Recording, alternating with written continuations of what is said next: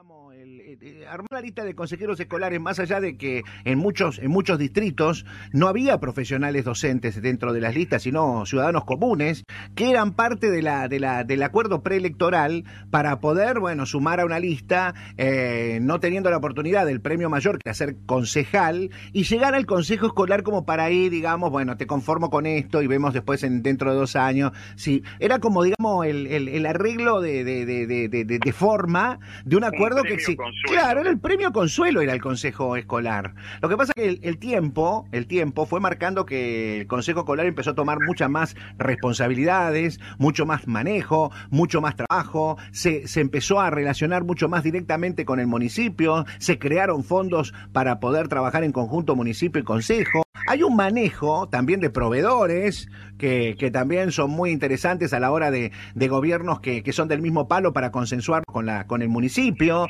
Hay muchas cuestiones que después empezaron a encontrarle la vueltita y dijeron, che, no es tan premio consuelo ser consejero escolar. No, se dieron cuenta de Claro. que adquiría una relevancia Exactamente. que antes era impensada y que inclusive podría ser una buena plataforma política para puestos más Pero importantes después. olvídese, olvídese, totalmente de acuerdo, claro que sí. En fin, así estamos hoy, veremos cómo termina esto. A mí lo que me interesa es que quede a salvo el rol del Consejo Escolar, que quede fuera de toda sospecha, porque detrás de todo esto, en definitiva, están nuestros hijos. Sí, sí, yo y creo las totalmente de condiciones en las que van a la escuela, eh, si están seguros o no, si la, la alimentación, el transporte. Eh, me parece que todo eso tiene que quedar definitivamente alejado de toda esta lamentable situación, que es lamentable para todos, ¿no? supongo, para el que denuncia, para el que recibe la denuncia, Sí. para el que no tiene nada que ver y está trabajando y, y se encuentra con esto, porque no es nada agradable. Yo me imagino que hoy por hoy, por ejemplo, eh, eh, la señora Luján Seriotti, con todo el prestigio que tiene y la capacidad que tiene y, el buen trabajo que está haciendo, llegar a trabajar y encontrarse con esto, con una camioneta policial, con Sí. efectivos pidiendo copias. No, no, no debe ser nada agradable, ¿eh? no debe ser no es nada agradable. De hecho, de hecho es cuando de hecho cuando charlaba con ella la notaba, mira, están todos los nervios que tenía, que dijo más cosas de las cuales uno está acostumbrado a escucharla. La Eh, escuché, la escuché. sí. eh, fue mucho más allá, ¿no? Fue mucho más hacia la personalidad de, de Devedia como un personaje eh, que, que tiene una- un problema con las mujeres, ¿no? Como que, bueno, marca que, que hay una mala relación con el sexo opuesto eh, en cuanto al trabajo, ¿no? Por primera parte porque ella nombra a una institución educativa donde estuvo él como, como referente habiendo tenido problemas con la dirección de aquel entonces. Y bueno y, te digo que faltó el tiempo porque si no me parece que tenía muchas más ganas de hablar. Esperemos que martes mantenga o quizás eh, bueno se pueda se pueda ampliar un poco más de lo que bueno ya lo dijo no y, que me parece que hace muy muy interesante a la figura de una consejera que no se la conocía por estos por estos eh, a ver por estas maneras de expresarse y salir a un medio con, con tanta virulencia, ¿no?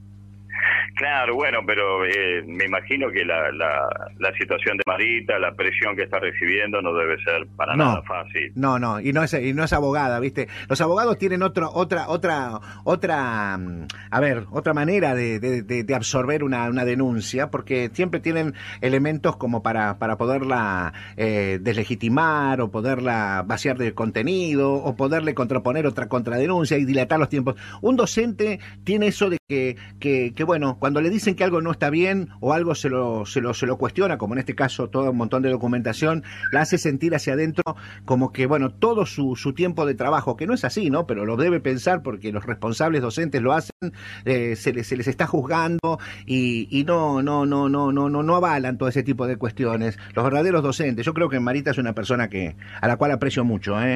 Y, y- y me parece que en este momento no está pasando, digamos, eh, su mejor momento como, como consejera escolar, ¿no? Yo creo que yo la conozco también a la señora hace muchos años.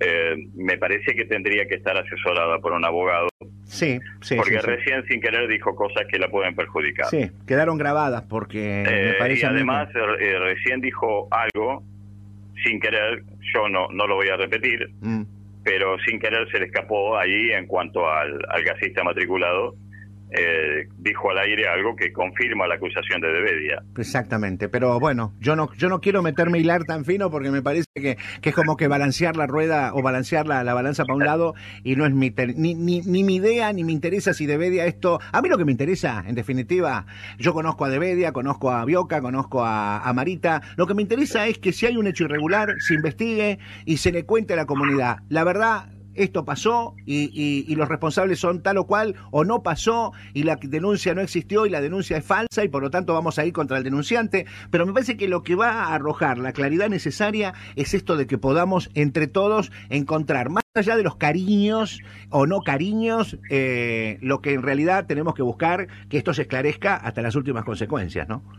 Sí, yo creo que para cerrar este tema, Marcelo, sí. eh, a veces eh, eh no es que haya un delito, sino que en la buena fe puede sí. eh, a, a llevarse a cabo un procedimiento que no debería. Eso lo va a investigar la justicia. Pero más allá de todo esto, no puede trabajar el Consejo Escolar en esta situación de tensión y de violencia entre integrantes. Eh, no se puede tolerar, llámese como se llame, que una persona ingrese al Consejo Escolar siendo consejero y, y, y tenga modos eh, violentos, modos este, estridentes. Que se taparon, ¿eh? que se cuestionaron y se taparon. ¿eh? Por eso yo hablo claro. de responsabilidades compartidas, porque mucho de lo que dejaron avanzar o ahora cuestionan que tiene que ver con violencia de género, con un montón de cosas, uh -huh. lo permitieron las mismas claro. autoridades que hoy se ven atacadas por el mismo personaje que dicen que ahora ven lo que antes no veían. Por eso a mí, le digo, en lo particular, yo puedo tener mucho cariño con todos, pero me parece que a mí, en función de la política corporativa, no se pudo haber permitido lo que se dejó pasar y sin embargo, bueno, hoy, tiempo pasado, ya o tiempo presente, la cosa se agravó, porque ahora son ellos los que están siendo eh, vilipendiados o, o, o maltratados o destratados o judicializados judicializados. Sí, no, no, no se puede trabajar en un clima de tensión y de agresión y, y de sentirse que, que, no está respetado. No, no está bueno, no se puede trabajar así, no es sano. No. Y no, no debe trabajarse, el, el Consejo Escolar no puede trabajar. Bueno, pero Más usted. Allá de que sean buenas o malas personas, sí. tiene que haber un clima de respeto, tiene, un clima, tiene que haber un clima relajado, donde se pueda trabajar bien, aunque las personas no se soporten, no importa, pero tiene que haber un clima de respeto, dejar las cosas afuera de la oficina, las cosas personales, y concentrarse y focalizarse en el trabajo que el pueblo les encomendó. Usted sabe. Daniel, usted es una persona inteligente, no sé si te, no sé por qué te digo usted, pero bueno, eh, vos sos una persona inteligente, habrás leído el mensaje que, que, la agrupación Juntos por el Cambio planteó hace dos días aproximadamente con relación a, a que ya no lo consideran parte del, del bloque, ¿no? Al, al, al, consejero de Bedia por manifestaciones vertidas en una asamblea eh, sí. que, que, no terminan siendo corroboradas o firmadas o avaladas por quien ellos creen y dicen que, que, que, renunció a viva voz, pero que él no confirma con su firma, que es lo más importante. Y uno ve que hay muchas actitudes que no se condicen con lo que en realidad uno tiene que entender que la política no es solamente lo que se dice en el ámbito que se diga, sino lo que se avala a través de la firma y lo que es un método fehaciente para acreditar lo que se pretende acreditar o quieren reconocer que él acreditó a viva voz, que es la renuncia o no pertenencia al bloque. A mí me parece que hay muchas cuestiones que no están siendo manejadas desde la cordura política, más bien desde la desesperación de sacarse un personaje o quitarle el, el, el, peso de la representación política. Sí, creo que, a ver, eh, también se están haciendo extrañas piruetas para preservar algunas figuras que en definitiva fueron designadas por un cuerpo colegiado político. Uh -huh. Por ejemplo. Entonces, y bueno, proteger a Gabriel Bioca, por Comparto, ahí, ahí, ahí, ahí, ahí, ahí me detengo y se detiene usted. Yo creo que ahí está el problema, o ahí está el tema que no puede dejarse de también trabajar, que es el tema de la responsabilidad de Gabriel Bioca. A mí me parece que estamos en una carrera de pegarle a Devedia, pero en el camino de pegarle a Devedia también queda pegado Bioca. Claro, por eso te decía de las piruetas. Claro. Eh, para, no, ¿Cómo haces para proteger a Gabriel Brioca, que no me cabe duda que es una persona competente y muy buena persona, pero no, ¿cómo haces para protegerlo y, y pegarle a Debedia al mismo tiempo? Sí. Y, y o, o al, en la contraria, atacarlo a Debedia y sacarlo de Cambiemos sin entrar a dar explicaciones de qué hacía de vida en Cambiemos y por qué Bioca eh, no tomó las medidas que tenía que tomar siendo presidente del Consejo Escolar. Eh, es muy difícil. Yo creo que ha sido una decisión acertada. Eh, la elección de la lista nos demostró en el ejercicio de la función pública que no funcionó. Las personas no, no amalgamaron, si me sale la palabra. sí, este, no amalgamaron ni, ni, Y terminó todo muy mal. Lo peor es que ahora está terminando la justicia, que es lo peor que le puede pasar, no solamente al Consejo Escolar, sino también a Cambiemos políticamente hablando, porque esto no deja de ser en definitiva un escándalo dentro de Cambiemos. Claro, porque si no puede manejar un consejo, no puede manejar una intendencia. Eh, claro, bueno, vos lo has dicho. Me parece a mí que si no pueden manejar un cuerpo colegiado, donde eran mayoría, donde tenían todas las posibilidades de demostrar lo que tanto pretenden o dicen que pueden cambiar para mejorarnos, la verdad que en el municipio o, como intendentes hubiera, el gobierno hubieran sido un desastre. No, y que además que entraron con el discurso de la transparencia, con acusaciones hacia los consejeros del, del partido de la oposición, y terminaron envueltos en un escándalo propio con denuncias judiciales entre sí. Sí, yo creo que esto termina, yo creo que esto termina con un problema interno eh, donde el PRO va a empezar a... A ver, yo no escuché todavía al PRO defender a su único referente que tiene, digamos, en el Consejo Escolar. Porque si vos desafectás a uno, al que desafectaste no es al de la coalición cívica o al radicalismo, es al, al del PRO, al que decís que ya no pertenece. No escuché, ni vi, ni leí estructuralmente al representante del PRO, que no sé quién carajo es, eh, dentro de, de General Alvarado, defendiendo, avalando, enojado puteando, diciendo nos vamos de la coalición porque no respetan. No, no vi a nadie. A ver, ¿quién lo, quién lo está respaldando políticamente como dirigente del PRO, superior a Devedia? ¿Usted conoce a alguien? No, yo, yo vengo reclamando hace tiempo que, el PRO se conforme primero como partido en General Alvarado, designe formalmente a sus autoridades y, sepamos a quién dirigirnos. Claro. Eh, por ejemplo, acá sí me enteré que la Unión Cívica Radical está preparando, porque lo anunciaron, un documento de apoyo a la gestión de Luján Seriotti. Pero acá no está cuestionada la, la función de Luján Seriotti.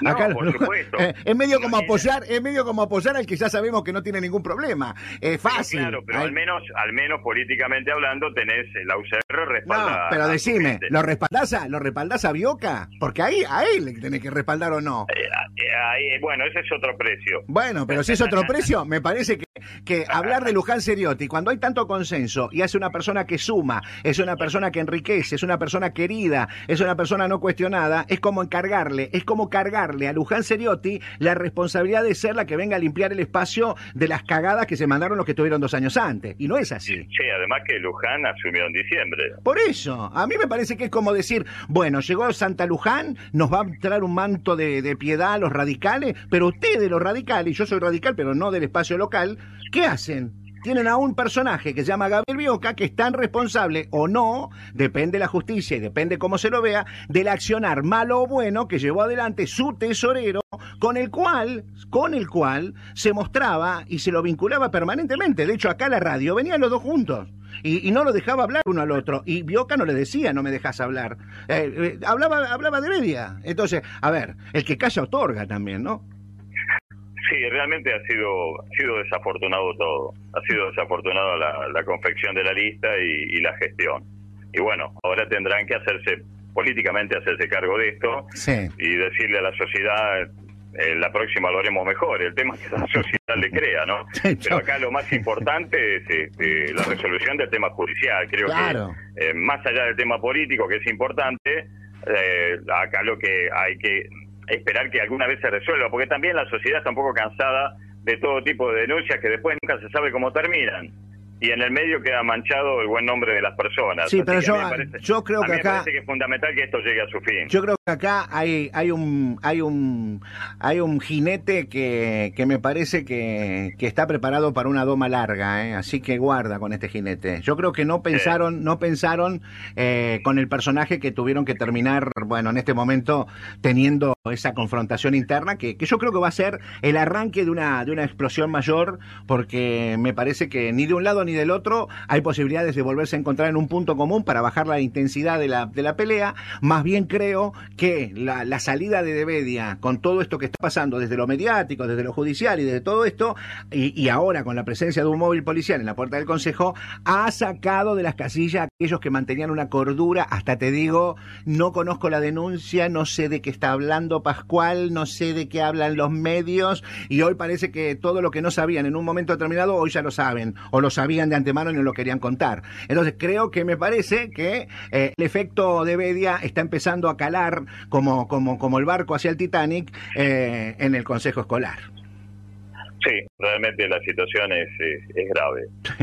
Hablando de gravedad, bueno, ¿cómo está con la pandemia? ¿Seguimos con lo... ¿Cuántos días llevamos ya?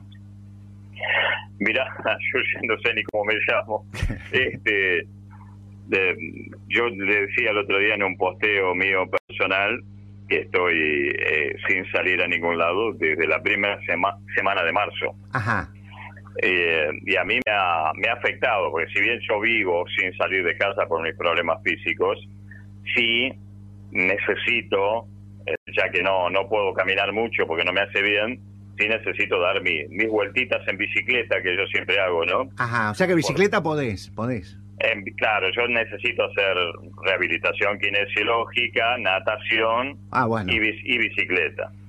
Eh, y esta mm, cuarentena me lo ha impedido, que es una cosa de locos porque vivo solo, en una cuadra somos tres personas, estoy en medio del campo, pero no puedo salir a andar en bicicleta, pero sí puedo caminar 500 metros alrededor de los yuyos. Sí, pero y de una y de una a cuatro, ¿eh? de una a cuatro, no te vas a. Nah, no, no. Es, es, una cosa de locos. Yo, yo, por ejemplo, hago un paseo que es desde mi casa en Parque Mar, voy hasta Bristol y de ahí hasta el mar a los acantilados, sí. donde me quedo mirando al mar un rato, meditando y después hago el, el, camino inverso. No, no creo que pueda contagiar ni contagiarme de nadie. No, no, Pero yo creo bueno. que, que, estamos, estamos en una... A ver, yo no nunca, nunca me sentí tan restringido en mis libertades, ¿eh? en una democracia hablo, ¿no? Más allá de la enfermedad, yo creo que el fin eh, no justifica los medios, ¿eh? ¿eh? Creo que me parece que se abusa de los medios para justificar el fin. En algunos casos me parece que se busca el objetivo de permanecer con un fin determinado que podemos hasta charlarlo y consensuarlo, pero lo mantenemos porque no tenemos un plan B, un plan C, un plan D, y si no tendremos que empezar a hablar de las cosas que en realidad no estamos hablando y que si no es el bicho, será la economía o será lo que sea, pero a futuro me parece que vamos a tener una cuarentena en algunos casos de mucha gente sin trabajo. Claro, no, bueno, ya la gente se está revelando, la gente se está revelando, hay salidas y marchas eh, en grandes zonas de, de, del ámbito metropolitano y también en el interior del país. Por eso están cambiando el discurso y comienzan a hablar de una cuarentena inteligente. Uh -huh. Ahora, yo digo, General Alvarado, podemos hacer una prueba piloto porque General Alvarado tiene una superficie territorial más grande que General Pueyrredón. Sí. Pero no llega a tener el 5% de la población de General Pueyrredón. En General Pueyrredón son 770 mil habitantes. Uh -huh. Acá, según el último censo, no llegamos a 40 mil. Aún saliendo todos los habitantes de General Alvarado al mismo tiempo a la calle, podríamos mantener un metro y medio de distancia. Entonces, si aquí, que hay poca gente y mucho espacio, no podemos salir con barbijo, guantes y manteniendo distancias, a caminar, a recrearnos, a dar una vuelta, entonces ¿dónde? ¿Quién? Si hay un distrito que puede hacerlo, es General Alvarado. Sí. Entonces me parece que tenemos que comenzar a instrumentar porque es muy grave la situación económica y también la situación eh, anímica y psíquica de las personas que llevan tanto tiempo encerradas.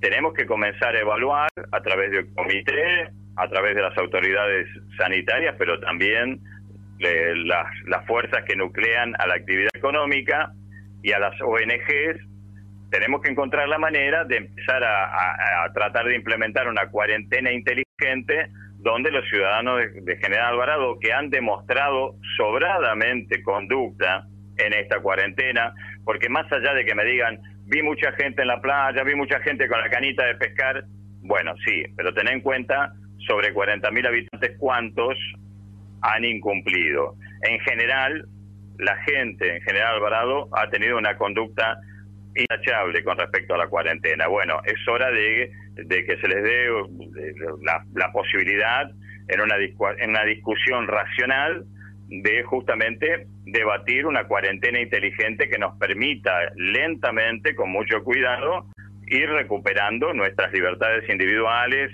la posibilidad de salir, la posibilidad de trabajar, porque reitero, si no lo podemos hacer aquí, que tenemos tan escasa densidad poblacional, que tenemos tanto espacio, eh, y tenemos la posibilidad de, negociar, de trabajar en los negocios con un protocolo, eh, porque no tenemos tanta gente, no hay aglomeración de gente como, como en el conurbano o como en capital. Si no lo podemos hacer acá, ¿dónde y cuándo? Claro, acá no tenemos tanto porque aparte estamos en una época del año que, no tenemos tanta circulación de gente de afuera, estamos entrando al invierno, pero yo, yo, yo diferencio algo, ¿no? La cuarentena del aislamiento. Yo puedo seguir en cuarentena todo lo que me diga el gobierno que siga, pero lo que sí tengo que cuestionar es el aislamiento.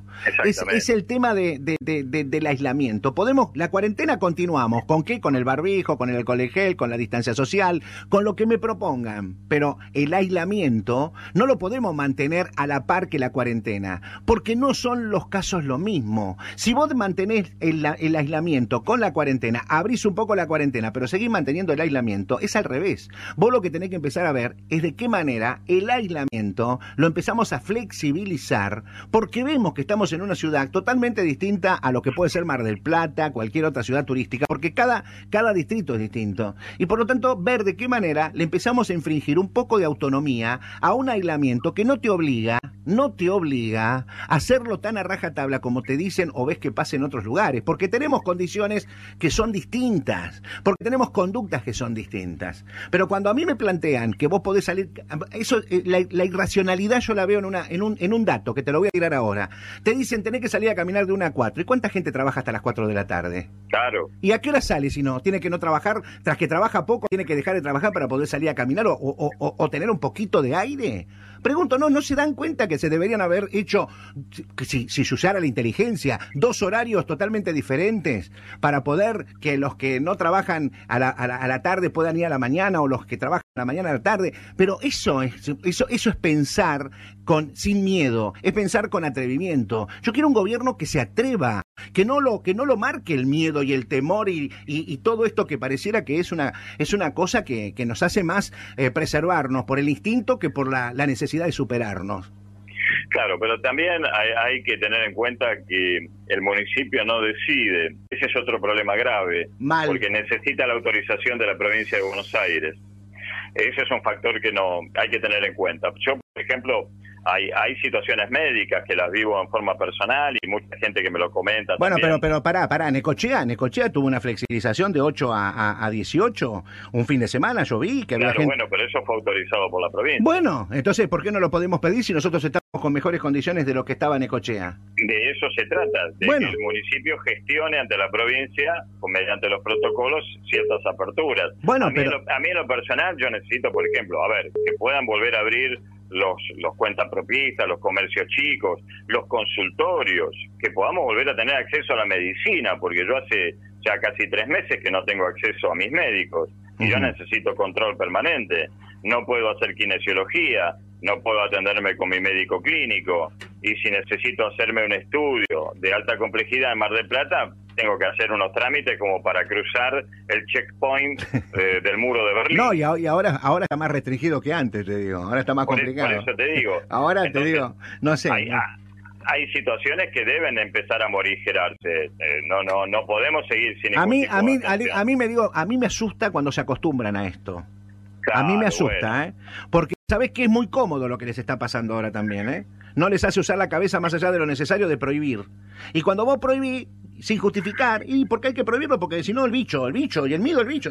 Pará, pará, pará, pará. Que el bicho, el bicho no te deje ver que hay otras cuestiones que tenemos que, resolver. La vida no se limita solamente al, coronavirus. A no ser que pretendan los gobiernos que solo miremos el coronavirus para que no nos demos cuenta del entorno en el cual vivimos, donde tenemos más que preocuparnos por el entorno que por el coronavirus. No, pero además el municipio tiene que empezar a pasar a una segunda fase planeada gestionada con la provincia de Buenos Aires porque económicamente tampoco se va a poder sostener. Bueno, hoy aprobaron las mudanzas. Hoy aprobaron, hoy está el, protocolo de mudanzas para el distrito de General Alvarado. Sí. Eh, bueno, eh, vamos, vamos. Pero me parece que hay que apurar un poquito el tranco. Me parece que. Yo ya sé que ahora la semana que viene va a volver a estar el, el, el, padrecito Fernández diciéndonos que por 14 días más continuaremos con esto y veremos cómo sigue.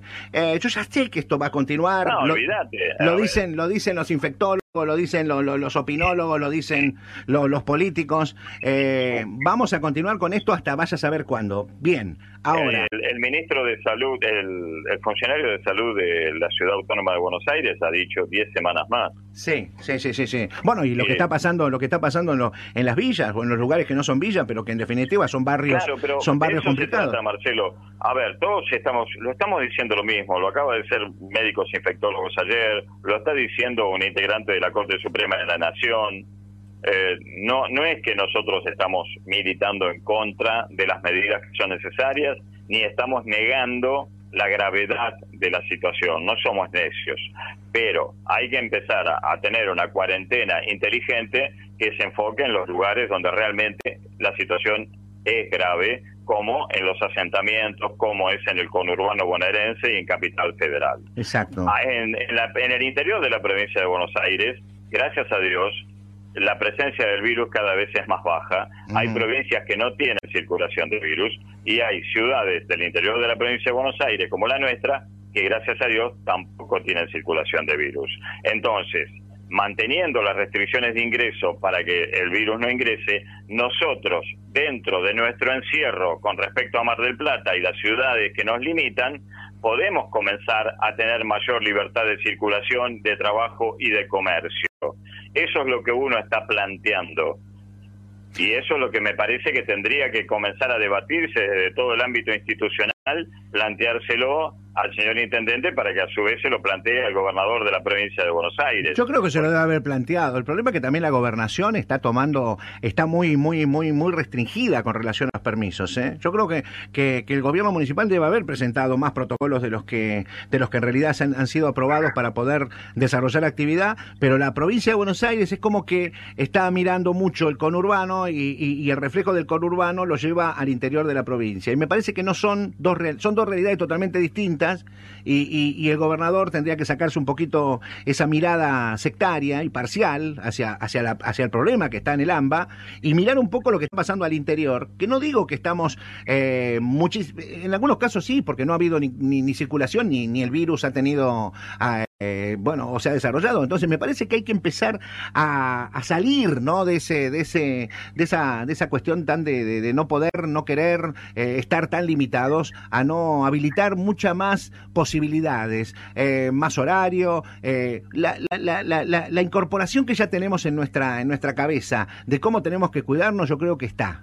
Eso nadie lo puede juzgar. Yo recuerdo la ciudad y la mayoría, el 95% anda con el barbijo, el 95% anda, los negocios tienen todos casi el, el, sistema de, de, protección. Hay algún que otro por ahí supermercado que le dicen 10 y entra 50, pero bueno, eh, no será mi responsabilidad que, que, lo, lo, revea, sino quienes están corriendo y recorriendo para que esto no suceda. Pero son casos muy puntuales que se pueden dar, como se dio el hecho del fin de semana pasado de esa, de esa reunión de amigos eh, llamada música electrónica.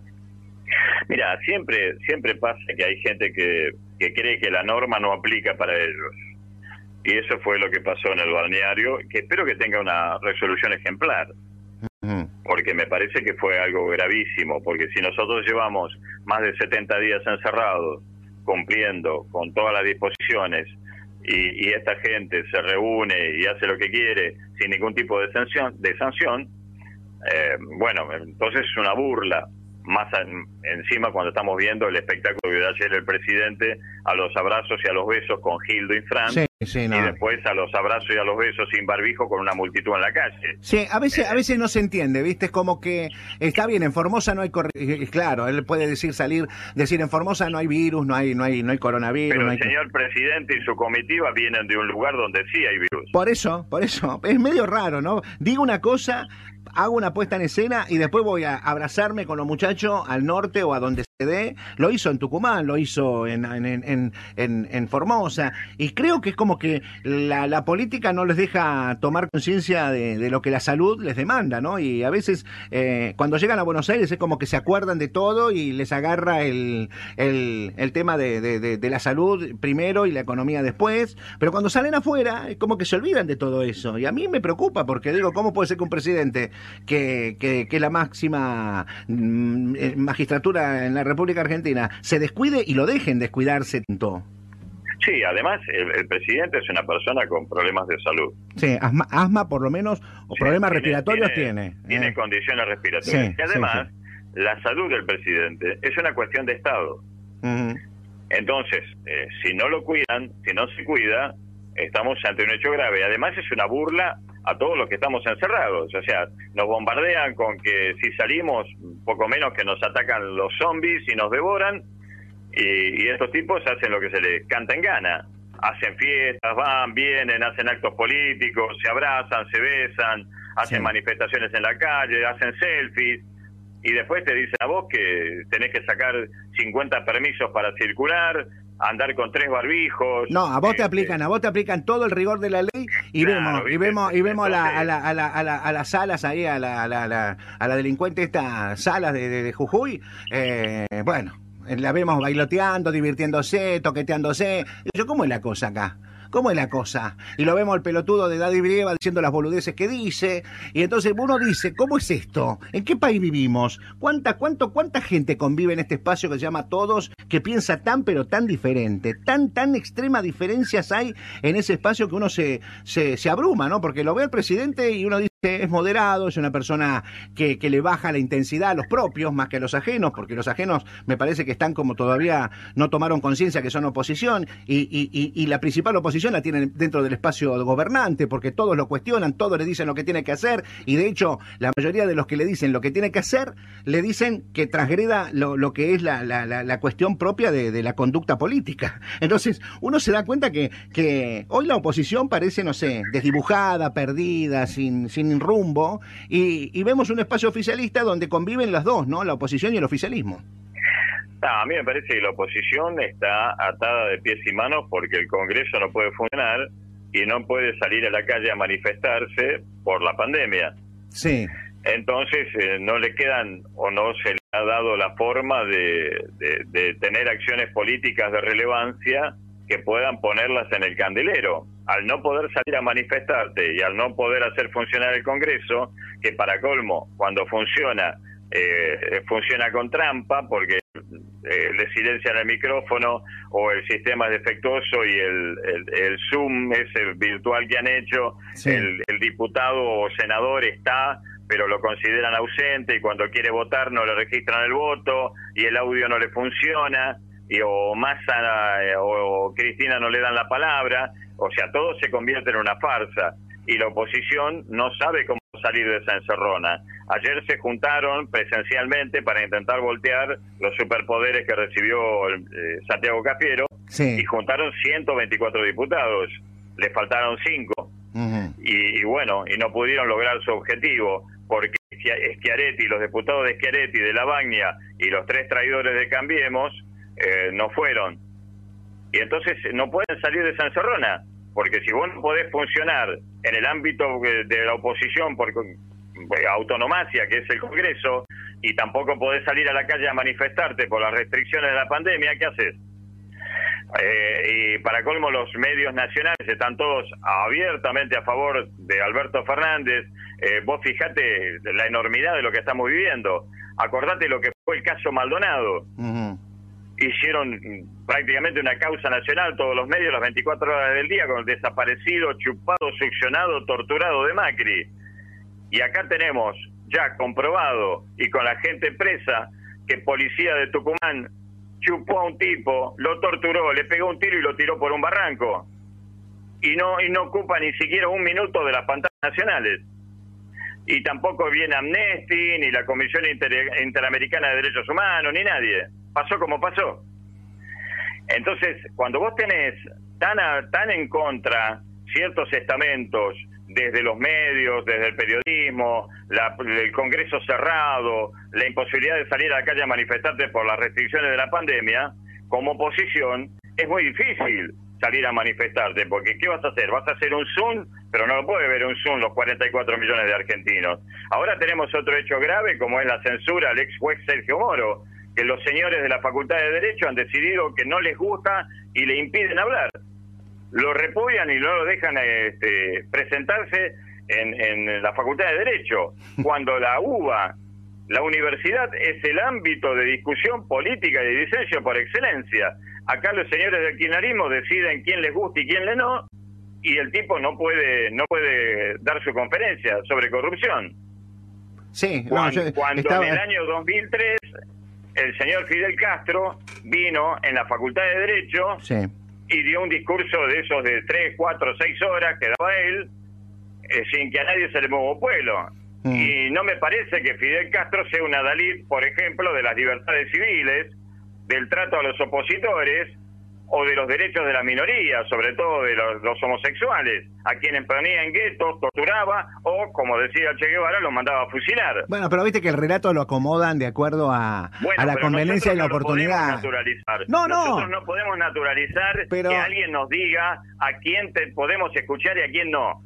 No, pero el silencio, yo creo que es una torpeza, yo creo que es una torpeza, porque más allá de que haya sido quien supuestamente lo encarceló a, Lula da Silva y la persona que, tanto le, le, endilgan, digamos, eh, bueno, el lugar donde está Lula da Silva también hay que entender que por más que estemos en contra o haya una parcialidad o un sector, hay gente que no está en contra y hay gente que piensa distinto y me parece que la universidad es eso, no es la universidad de unos, es la universidad, el universo es todos, no aquellos que solamente piensan de una manera y conforman eso que se llama universo propio, sino que cada cual haga la universidad que, les guste por el relato que, les venga, la de derecha por un lado, la de izquierda por el otro, pero la universidad pública es una universidad donde todos tienen que tener la posibilidad de hablar, los que piensan de una manera y los que piensan de la otra. Cuando vos coartás la libertad de uno para que hable, lo único que le estás dando es la entidad que a veces creen que le sacan cuando no lo dejan hablar.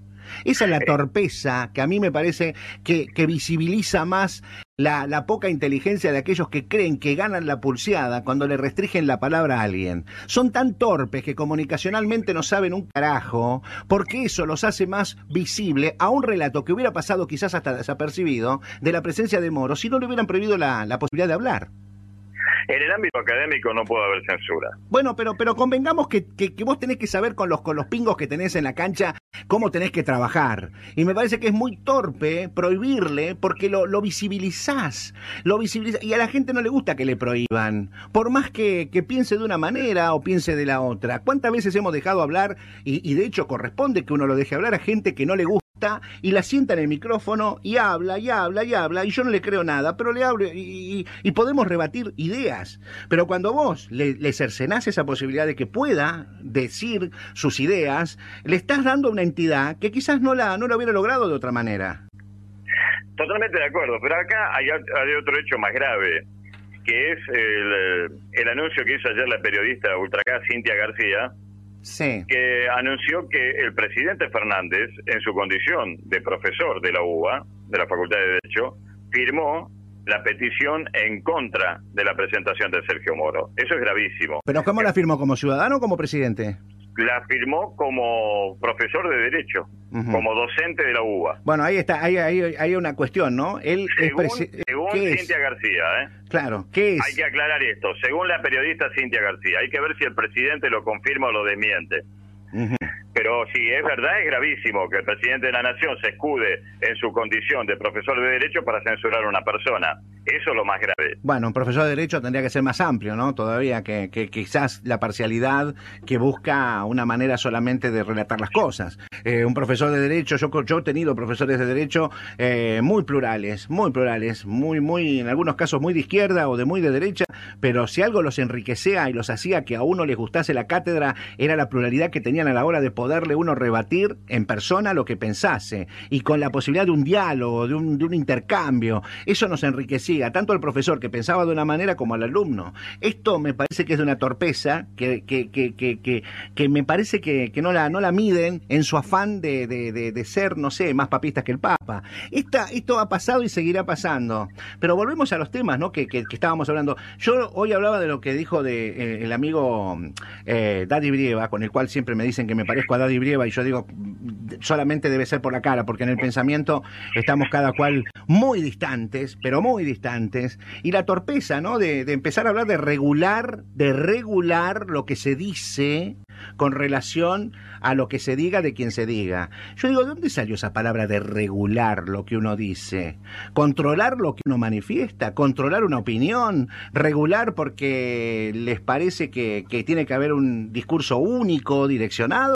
No, no, porque me parece a mí, o yo estoy escuchando viejas recetas de otras épocas donde la libertad, que hoy ya está restringida por la pandemia, que tiene que ver con la circulación, le estamos agregando la posibilidad de la restricción o la, la coacción la, de, de poder tener esto, la libertad de prensa con la cual uno puede decir lo que piensa y, empiezan a aparecer estos no adalides de, de la democracia de, de, de, puertas adentro que no son muy plurales, pero sí más bien sectoriales, tratando de llevarnos a ese terreno, ¿no? A que aquel que hable distinto, piense distinto, eh, sea, no sé, por quién, iluminado, eh, visto y aprobado o negado lo que diga.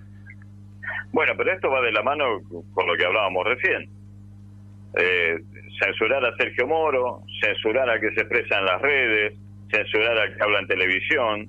Si no te gusta el discurso, no tiene que hablar, no existe, se lo suprime. Sí. Eso es lo grave. Pero eh, nosotros lo hablamos antes de las elecciones, diciendo que esto iba a pasar, porque esta gente no cree en la democracia. Y te lo dice, lo han dicho las, las principales espadas del kirchnerismo, incluso supuestos intelectuales como Mempo Sardinelli cuando te hablan de reformar la Constitución y terminar con esta democracia elitista. Entonces, lisa y llanamente te están diciendo que ellos no quieren una democracia, sino que quieren un régimen de pensamiento único con premio a los amigos y castigo a los enemigos. Y eso es lo que lamentablemente estamos naturalizando. Bueno, más parecido a Venezuela a Cuba, ¿no? Que, pero por supuesto, pero mira, Marcelo, yo ayer escuchaba, no sé si creo que era Daniel Menéndez de las organizaciones sociales, estaban hablando del campesinado. Ajá. Escuchar hablar del campesinado ah. me, remitió a China en 1949. O sea, es un discurso rancio que atrasa, eh, que, que, no se puede ya tolerar. A ver, va de la, está totalmente traído de los pelos que en el siglo XXI, cuando estamos con la importancia de las redes que se han convertido en medios de comunicación, de hecho hay un muy interesante debate sobre la medida que tomó Donald Trump ayer con respecto a Twitter.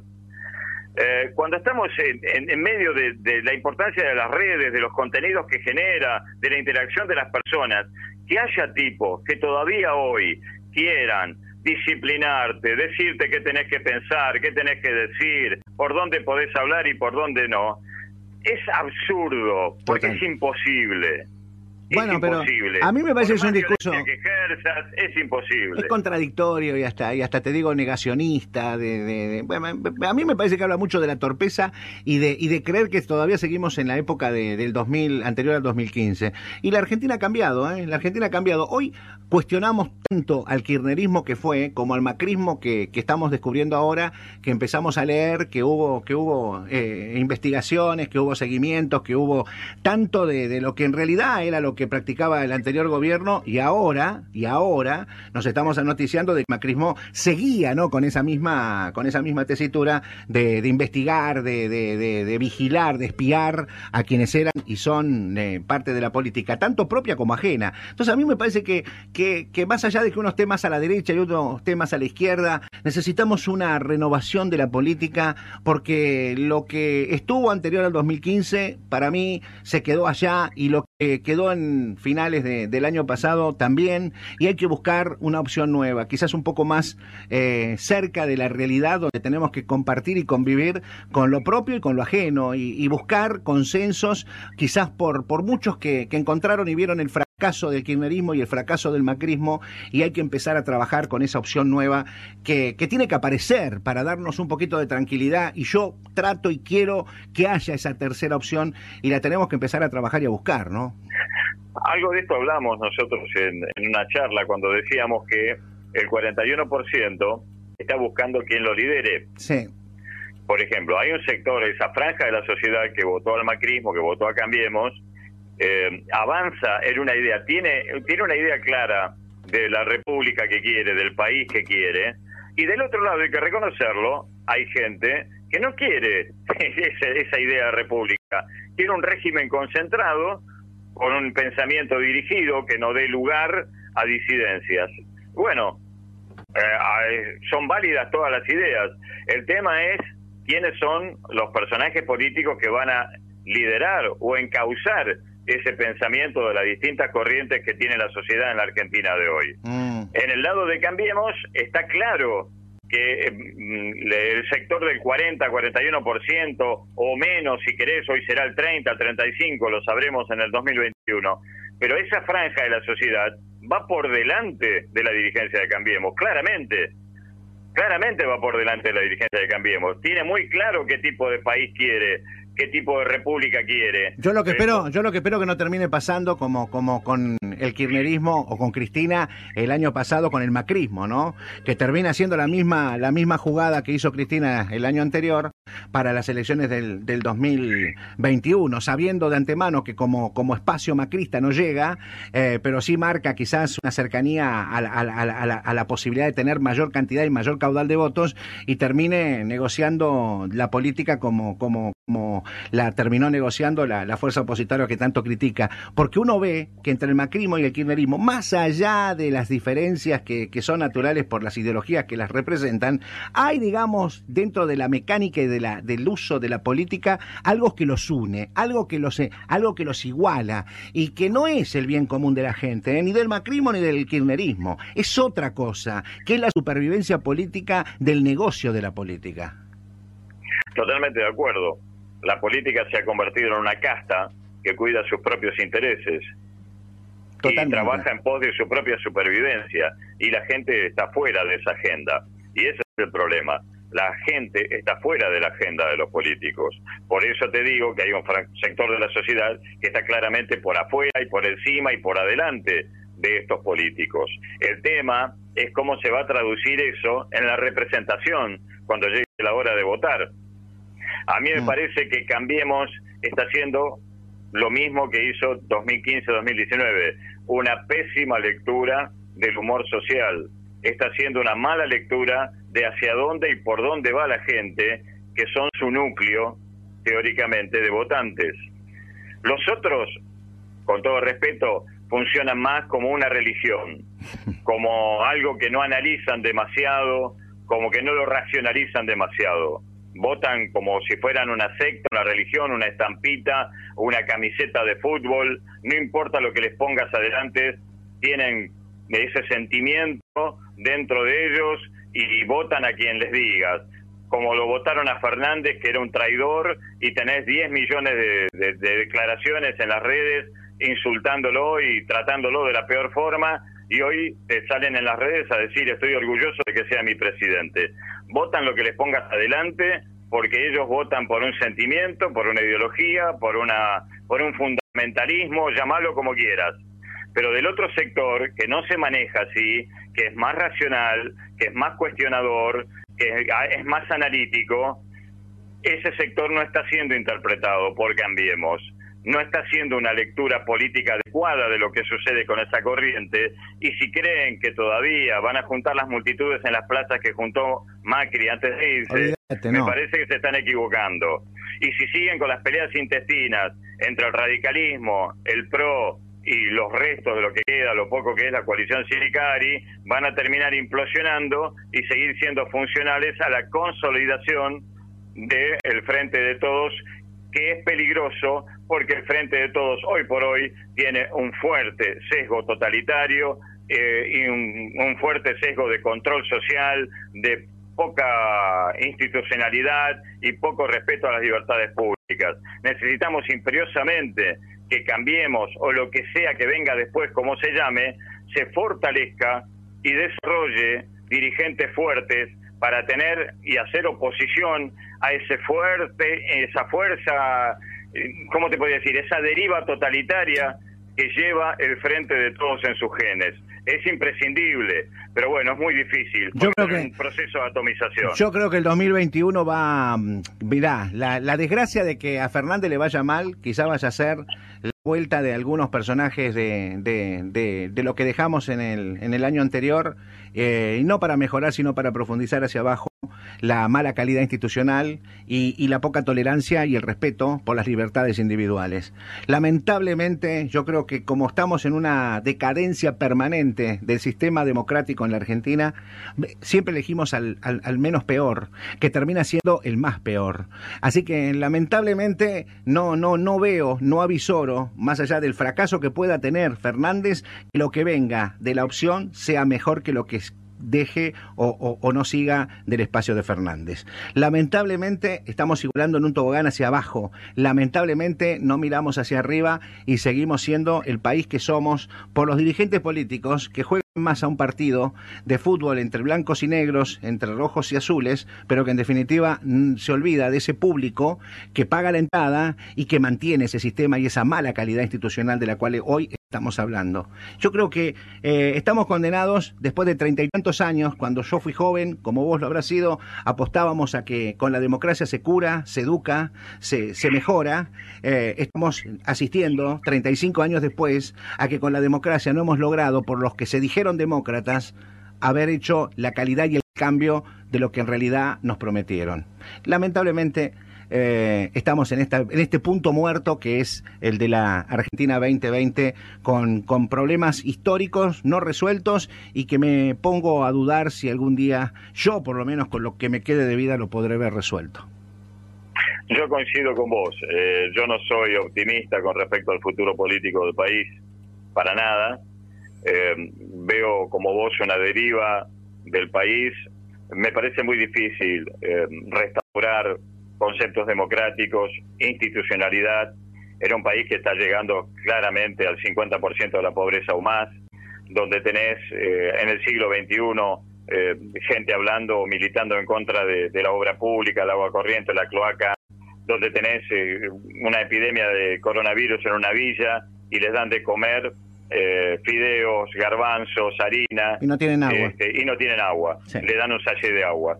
A mí me dio una vergüenza y un dolor ver eso que no no, no, no, no lo podía. No, no, no esas son, bueno, esas son las cosas, ¿no? Uno va, es como que siempre el Estado termina yendo a, a, a tapar el agujero, pero no a no pero no taparlo definitivamente. Es como cuando yo veo acá, cuando tapan un agujero en la calle y se vuelve nuevamente a abrir, y se vuelve nuevamente a abrir, y se vuelve nuevamente a abrir, y vemos que si hubiéramos utilizado los recursos por primera vez, quizás un poco más de lo que se necesitaba, hubiéramos hecho un trabajo bien, a posterior no tendríamos que estar siempre yendo a tapar el mismo pozo. Estas son las cosas que yo no veo y que me preocupan, y por lo tanto las puedo denunciar porque tengo un medio y tengo la libertad, y por eso les dije a los concejales, cuidemos, porque el día que yo no esté acá a través de un medio, va a ser porque alguien me prohibió decir lo que pienso y no quisiera que, que, nadie sugiera, ni mande, ni diga cómo hay que pensar y cómo hay que decir lo que uno quiera decir. Lo que uno tiene que tolerar es que el pensamiento distinto nos enriquece y hay que ser tolerante, porque la tolerancia también tiene que ver con la democracia. Yo tolero a todos, puedo decir lo que quiero, los demás también pueden decir lo que quieren, pero lo que no voy a permitir, tanto para mí como para los demás, es que no puedan decir lo que piensen. Yo creo que no podemos naturalizar la censura, no podemos naturalizar la policía del pensamiento. A mí me parece que hay, hay cosas, nosotros estamos naturalizando demasiadas cosas y llegamos a un momento en que estamos como estamos, encerrados, con miedo, sin ánimo a debatir, que sin analizar, sin ser analíticos, de, sin interpretar lo que, lo que sucede, la realidad que nos afecta. Nos movemos emocionalmente, pero sin analizar lo que provoca esa reacción emocional. Y no podemos canalizarlo tampoco en una conducta ciudadana que nos lleve a evolucionar. Mm. Lamentablemente pasa eso, nosotros vivimos involucionando. Nuestra sociedad es cada vez más ignorante, está cada vez más embrutecida, cada vez menos analítica. Con menos salud, con menos educación, con menos, posibilidades. Con menos infraestructura. Bueno, tendríamos que tener. Hoy, hoy, a mí me encanta porque eh, vos, ya, ya no tengo más tiempo, pero lo quiero cerrar a esto con vos.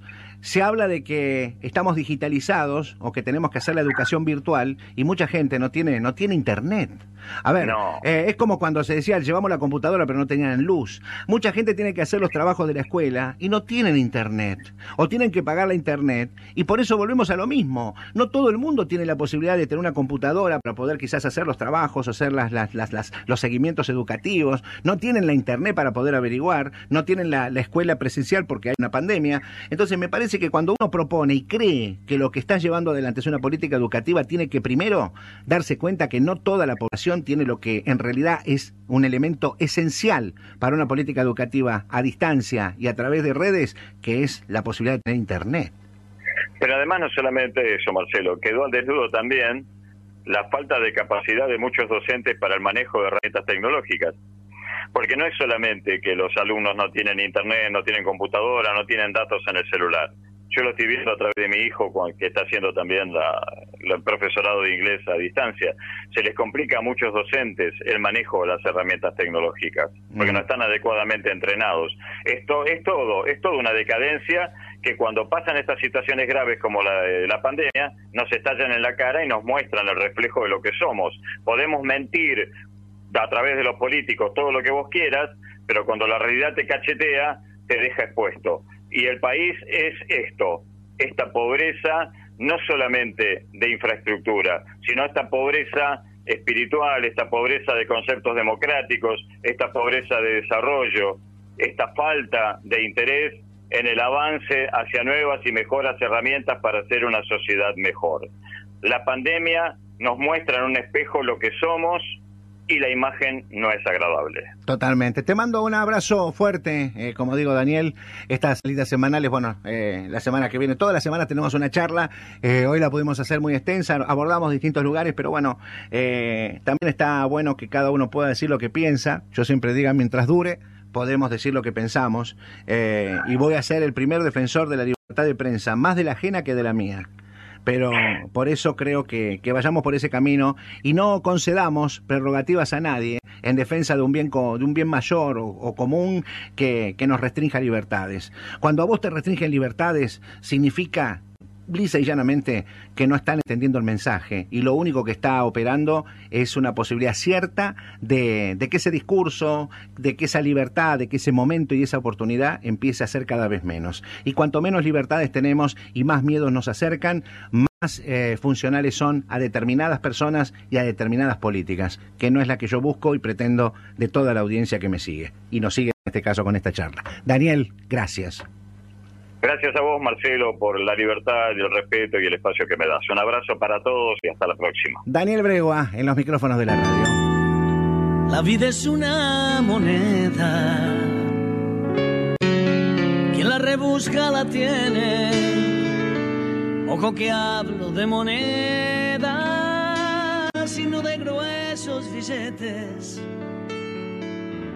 Mi vida es una hoja en blanco